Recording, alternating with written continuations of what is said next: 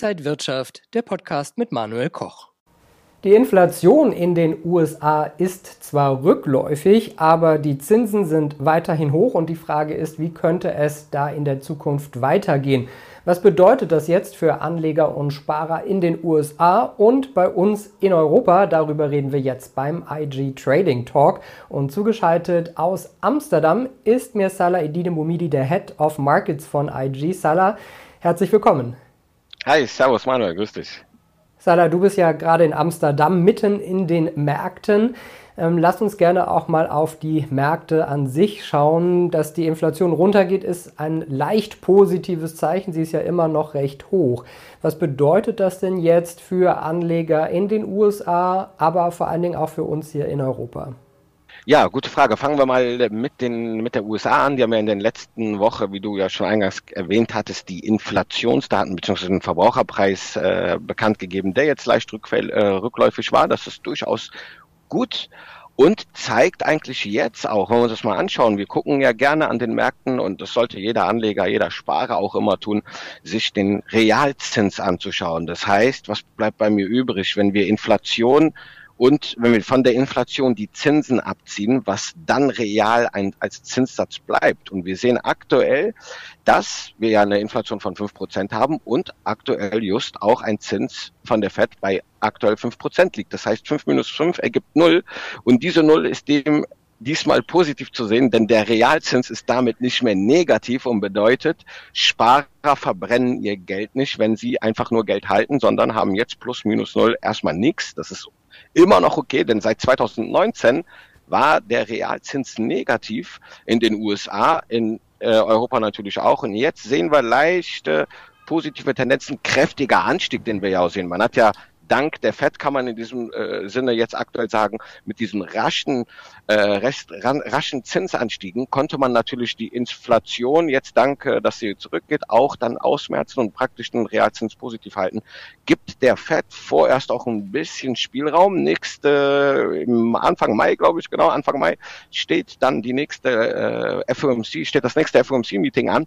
Da geht man davon aus, dass die, äh, die FED weiterhin die Zinsen er, erhöht um 25 Basispunkte, also 0,25 Prozent. Und dann, wenn die Inflation Ceteris Paribus also so bleibt, dann wären wir tatsächlich mal leicht im Plus, dann hätte man einen positiven Realzins. Das ist, sieht schon mal als Ausgangslage in den USA gut aus. Was, das ist jetzt wichtig, was passiert hier in Amsterdam, Frankfurt, also in Europa. Das ist für uns nämlich wichtig.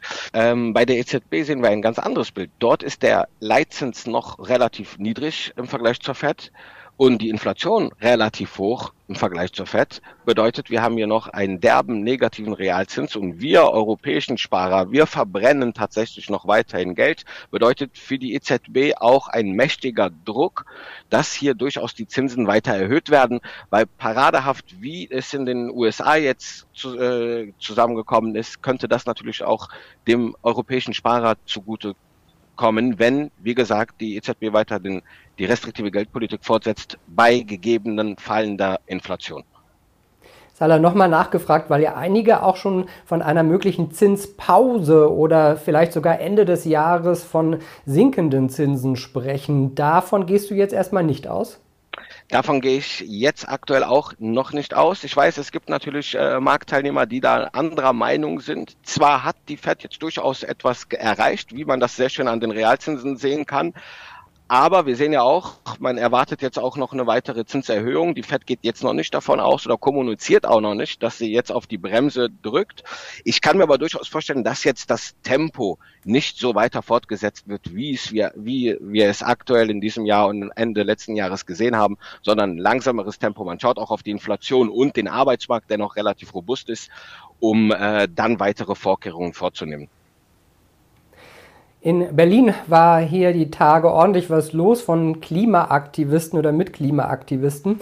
Die Energiewende ist auf jeden Fall in aller Munde. Es wird da nicht langweilig und die Bundesregierung hat ja ambitionierte Ziele.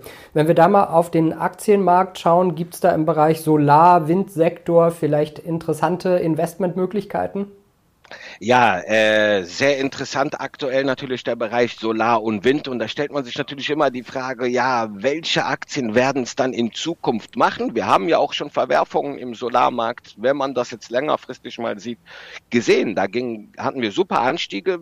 Und dann ging es mal richtig lange derbe nach unten. Äh, einige Anleger werden sich daran noch erinnern. Die sind jetzt gerade mal plus minus null vielleicht, haben das lange aussetzen müssen. Also stellt sich natürlich immer die Frage, wie geht es weiter, um welche Aktien sollte man hier aussuchen? Ich bin ja jemand, der sich gerne diversifiziert und auch mal auch bei Einzelwerten mal schaut, wenn wir einen Trend sehen, mit welchem Titel könnte man viel davon so sozusagen abgreifen. Eine Siemens Energy finde ich sehr interessant, weil sie sich nicht nur äh, ja um Wind oder Solarenergie praktisch befasst, sondern hier sind natürlich viele Komponenten, in denen eine Siemens Energy mitspielt und im weiteren Verlauf durchaus noch Potenzial hat. Und das sehen wir im Chart aktuell auch sehr schön. Wir brechen gerade aus dem bullischen Rechteck aus, was durchaus als ein Trendfortsetzungssignal gewertet werden kann. Und wir haben ein neues Kurs kurzfristig äh, aktiviert bei 23,05 Euro aus der charttechnischen Sicht. Fundamental sagen nach Reuters Analystenschätzungen auch die meisten Fundamentalanalysten durchaus, dass die Aktie weiteres Potenzial hat. Durchschnittliches Kursziel hier auf Basis fundamentaler Daten liegt bei 23,88. Also wir liegen hier sowohl charttechnisch als auch fundamental in, äh, in der gleichen äh, Umgebung. Und wie gesagt, das kann hier durchaus noch im weiteren Verlauf eine gute, eine gute Fortsetzung mit sich bringen. Wie gesagt, es ist auch ein Wert, der durchaus diversifiziert ist, robust ist und aus der Siemens, äh, aus dem Siemens-Konzern stammt, die natürlich sehr viel Erfahrung in äh, diesen, unter anderem in diesen Bereichen haben. Deswegen hat es auch damit Sinn gemacht, die Siemens Energy zu trennen, beziehungsweise Gamesa und dann Siemens Energy als einen eigenen, ähm, ja, als einen eigenen Betrieb aufzustellen. Salah, lass uns noch auf eine andere Anlageklasse schauen. Der Bitcoin hat die 28.000 Dollar Marke jetzt öfter äh, verteidigen können als Widerstand, ist sogar mehrfach über die 30.000er Marke. Auf der anderen Seite Gold auch stark gelaufen, über 2000 US-Dollar. Sind das mögliche alternative Investments, die sich Anleger auch anschauen sollten? Und kann das so weitergehen, dass es da ansteigt? Ja, fangen wir erstmal beim äh, Bitcoin an. Ich habe es öfter mal mit dir hier auch besprochen, als wir so ein paar Updates zum Thema Bitcoin und Co. gemacht haben. Und da habe ich gesagt, die 28.000, das ist eine wichtige Widerstandszone, wenn wir von unten kommen, weil sie damals, als wir im Aufwärtstrend waren, auch eine wichtige Unterstützungszone war. Jetzt haben wir diese vorerst nachhaltig durchbrochen. Trotz hoher Volatilität konnten wir diese 28.000 US-Dollar-Marke vorerst verteidigen, konnten meines Erachtens sogar charttechnisch ein neues Kursziel äh, aktivieren, ähnlich wie bei der Siemens auch ein bullisches Rechteck, Trendfortsetzungsmuster 34.719, lass mal 34.700 US-Dollar sagen, ist das nächste Kursziel, was ich durchaus hier äh, sehe.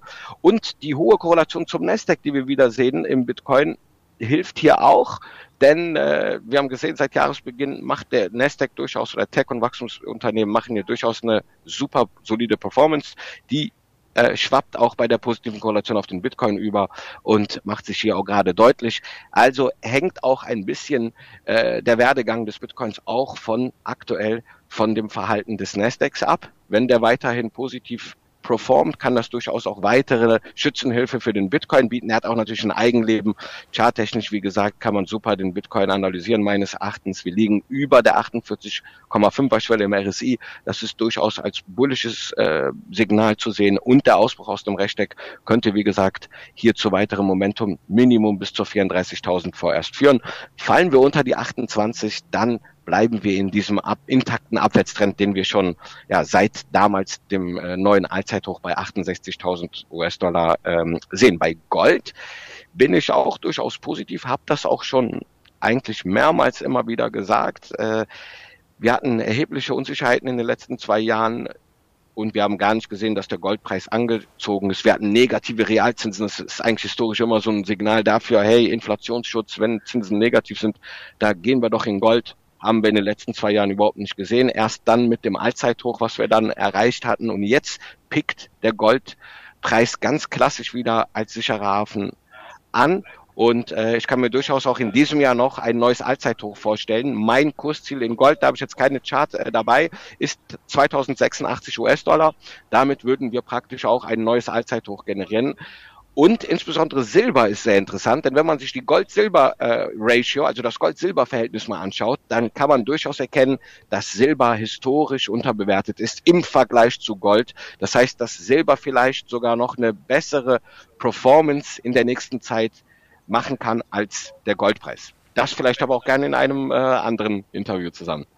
Die Themen gehen uns auf jeden Fall nicht aus und wie immer zum Ende eines Interviews die Frage, wie können sich Anleger denn jetzt am schlausten vielleicht positionieren? Ja, wenn ich jetzt einmal von dem äh, Aktienanleger gehe, äh, ausgehe und jetzt mal einfach allgemein von einem Index, äh, Trader oder Anleger, wenn ich jetzt davon ausgehe, dass ich den DAX handeln möchte, dann sehen wir aktuell wirklich ein äh, positives Momentum. Wir haben auch äh, wichtige charttechnische Signale durchbrochen. Ich könnte mir durchaus vorstellen, April, bester Monat an den Aktienbörsen saisonal gesehen. Ich kann mir vorstellen, dass jetzt im Mai hier die Rallye weiter fortgesetzt wird. Der DAX durchaus in Richtung 16.000 Punkte gehen kann. Und wenn ich jetzt als äh, Hebeltrader beispielsweise mich an diesem Szenario engagieren möchte, dann kann ich zum Beispiel Knockout-Zertifikate auswählen. Knockout-Levels unterhalb der 14.8 finde ich da durchaus interessant. Gehe ich aber davon aus, es sind viele Risiken am Markt und jetzt irgendwo kommt doch wieder eine Schocknachricht, die den Markt eigentlich wieder umkehrt. Dann würde ich mir Put-Knockout-Zertifikate auswählen oberhalb der Allzeithochs im DAX, um hier einen Puffer zu haben und dann die Short-Seite äh, an der Short-Seite, Entschuldigung, zu partizipieren. Ja, Salah, also wir sind gespannt, wie es weitergeht und der April ein ganz guter Börsenmonat. Da ist vielleicht noch einiges äh, drin. Wir werden das weiter beobachten. Ja, der April macht ja, was er will, aber an der Börse tut das nicht. Da steigt er grundsätzlich gerne. Das finden wir gut. Dankeschön an Salah Idide Bumidi, der Head of Markets von IG. Danke dir nach Amsterdam. Vielen Dank, Manuel.